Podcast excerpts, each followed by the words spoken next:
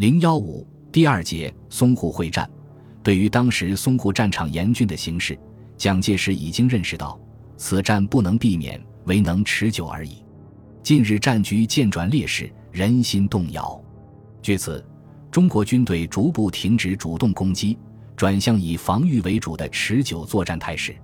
九月十一日黄昏开始，张治中第九集团军奉第三战区命令，撤至北站、江湾、庙行之运早帮南岸支线。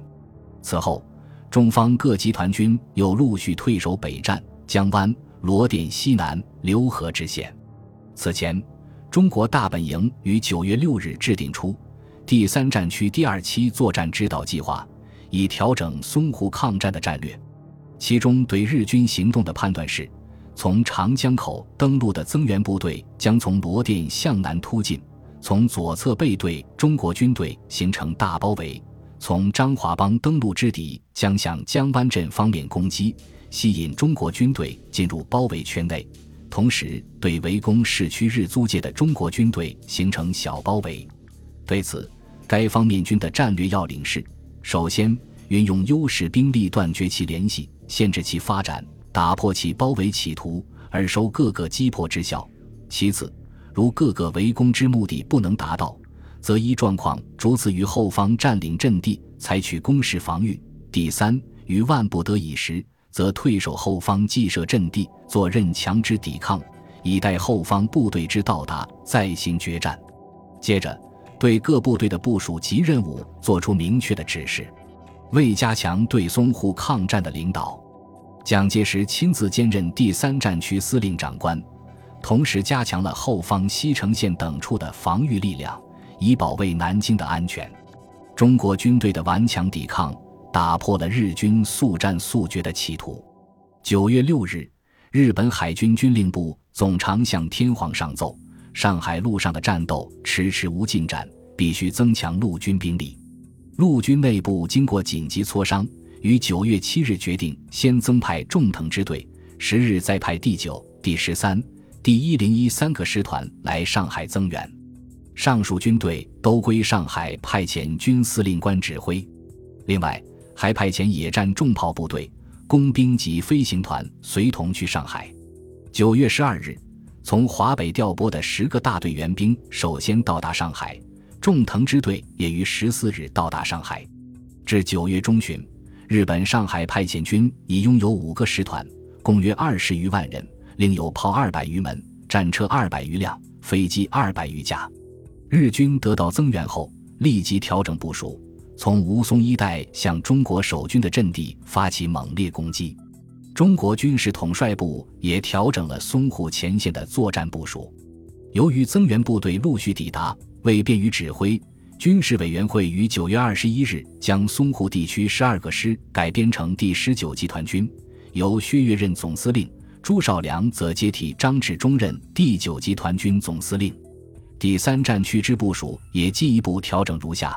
黄浦江以西、运枣帮以南地区划为中央军，由朱绍良任总司令，以第十八师及第九集团军编成之；右翼军由张发奎任总司令，以第八、第十集团军编成之；左翼军由陈诚任总司令，以第十五、第十九集团军编成之。左德中又三个作战军沿北站浏河一线与日军对峙，并展开阵地争夺战。各部队接奉军令，立即开始调整。右翼军因尚未投入战斗，全军处于警戒状态；中央军因仅增加一个师，部署并无改变。左翼军的阵地则有较大的调动。第十九集团军第六十九军的三个师接替运枣帮以北杨家沼一线原第一军的阵地；第十九集团军第六十六军则以三个半师的兵力驻守杨家沼至樊家桥一线之阵地。充当左翼军的中间，樊家桥至龚家宅的阵地，原为第十五集团军第十八军之防区，因战斗激烈，伤亡惨重，兵力不足，临时改换第四军之五十九师接替。第十八军在其左侧罗店一带驻防。这一调整已摆出决战的态势。从九月二十二日起，日军集中三个师团，近十一万兵力，在飞机及重炮的掩护下。向马路河至运枣帮间的中国驻军阵地发起猛烈攻击，激战在左翼军阵地展开。守军的攻势几乎被日军炮火摧毁殆尽，第一线阵地上的官兵大半壮烈殉国。有些阵地被日军突破后，中国驻军又发起反击，与敌人肉搏。经过多次反复后，才被迫撤至后方阵地继续抗击。激战至九月三十日，日军除夺取有限的几块阵地外，并无其他战绩。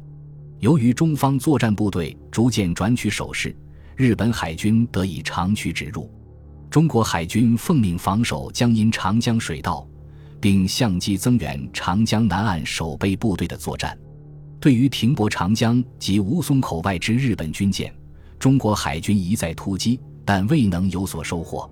九月二十二日，日军大编队战机群向江阴地区中国军舰发起攻击，中方沉着应战，击落敌机三架。二十三日。日机增加至七十三架之多，继续攻击江阴舰队，并向中方平海、宁海两舰投掷重磅炸弹多枚，两舰相继沉没。平海舰舰长高献申、宁海舰舰长陈洪泰均身负重伤。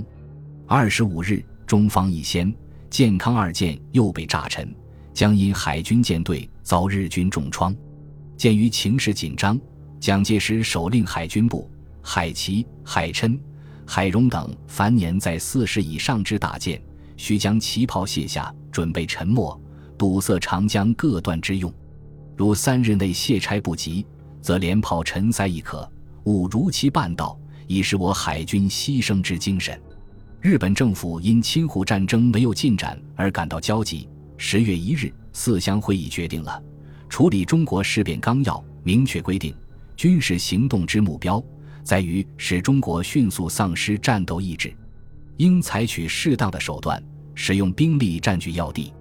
于是，日军调整其进攻方案，将原有的主力从左侧回旋到南面，新增援的几个师团放到右侧第一线，企图从吴淞一带突破中国守军阵地，攻占大场镇，然后向苏州河一线推进。十月五日，日军以第九。第十三两个师团的兵力向运枣帮方面猛攻，七日强渡运枣帮，意图突破河防，夺取大场镇，切断防守闸北江湾的中国军队的后路。日军在炮火的支援下向守军阵地猛扑，双方展开激烈的争夺战。经四昼夜的激战，中方阵地仍然屹立不动。至十七日止，日军进展仅数百公尺至千公尺而已。与此同时，日军第十一师团主力及第三师团之一部也于罗店镇以南向中方部队猛攻，双方激战四昼夜，伤亡军籍惨重。日军虽有所进展，但中方仍固守阳金河西岸阵地。十月上旬，日军增援兵力陆续在吴淞一带登陆完毕。日方除原有海军特种陆战队及后备军人外，已拥有正规陆军五个师团。一个旅团、两个支队以及伪军与指山部，并有飞机三百余架、战车百余辆、重炮一个旅团、各型舰艇一百余艘，在淞沪战场上形成了绝对的兵力优势。中国军队面临的局势十分严峻。十月十八日夜，中方部队对运枣帮南岸之日军发起一连串反击，战至二十一日夜进展不大。二十一日上午，日军重点进攻大厂。并利用优越空军对大厂附近投弹约百枚，继而以坦克二十一辆集中向中方阵地冲击。中国守军第十八师官兵英勇奋战，与日军周旋于血肉横飞之中，大场阵地失而复得者凡三次。为挽救大场方面危急的局势，战区司令部即令刚到达的第二十一集团军实施反击，并将其划归中央军指挥。以达协调作战之效果。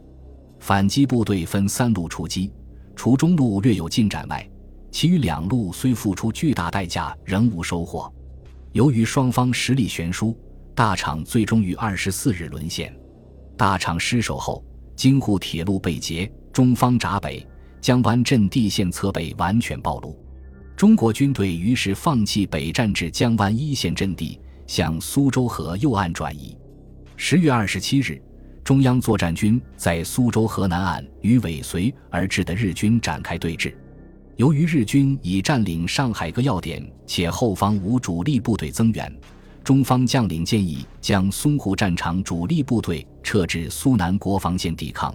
蒋介石表示同意。为掩护主力部队撤退，孙元良第八十八师奉命留守闸北。该师所部第五二四团团副谢晋元帅一个营的兵力进据四行仓库阻敌前进，并孤军奋战至十月三十日，方才退入公共租界。以往胶州路孤军营，至此，中方苏州河前进阵地尽失。三十一日，日军开始横渡苏州河，并向南岸中国守军发起猛攻。中日双方反复争夺近十日，死伤军籍惨重。为尽快攻占上海，日本政府于十月二十日决定向上海增派以柳川平助为司令官的第十军。该军主要由第六。第十八和第一四共三个师团组成。三十日，又下令将第十六师团加入上海派遣军序列。这样，侵入华中地区的日军到达两个军九个师团，其总兵力已超过华北战场。十一月五日，日本上海派遣军向中方苏州河南岸阵地发起猛攻，同时，第十军也利用海上浓雾之掩护。并在炮舰火力的配合下，与杭州湾北岸之全宫廷、金丝娘桥、金山街、金山嘴、曹泾等处强行登陆成功。金山为中国守军两个步兵连无力反抗，日军得以快速迂回中方淞沪阵地之侧背，迅速向黄浦江挺进。淞沪战场形势也随之大变。右翼作战军总司令张发奎与副总司令黄其祥下令调部队阻击，但未能奏效。日军乘势急进，于六日抵达松江以南附近，八日又渡过黄浦江。此前一天，日军改编成立华中方面军，以松井石根为司令官，统一指挥上海派遣军及第十军作战。十一月八日，日本第十军占领松江。而北面的上海派遣军也已突破苏州河，此时淞沪地区的中国军队已陷于即将被切断退路的危险境地。第三战区司令部当即下令全线后撤，向吴福国防阵地转进。九日凌晨，中央作战军率先向青浦、白鹤岗一线转移，因退却命令下达太迟，途中又遭到日机炸射，各部均拥挤于公路。秩序至为混乱，左翼作战军各部因奉命献地掩护，随至十二日夜方由新泾河支线向西转移。其实，右翼作战军已撤至苏嘉县附近及以西地区。至此，历时整整三个月的淞沪会战令人遗憾地落下了帷幕。淞沪会战虽然以失利而告终，但已打破了日本速战速决的战略，同时也给日军造成重创。但当日军进攻主力的第九师团，在中国守军交叉炮火及手榴弹的打击下，损失惨重。该师团第七联队在夺取陈家坪的交战中，即死伤千余人，其中一个中队在与中国军队近身搏斗中损失过半。因军官死伤过多，由下士武长代理中队长的仅有二十余人。在从吴淞至苏州河一线四十余日的战斗中，该师团共死伤官兵八千五百二十七名，这一数字足以说明中国将士在淞沪会战中的功绩。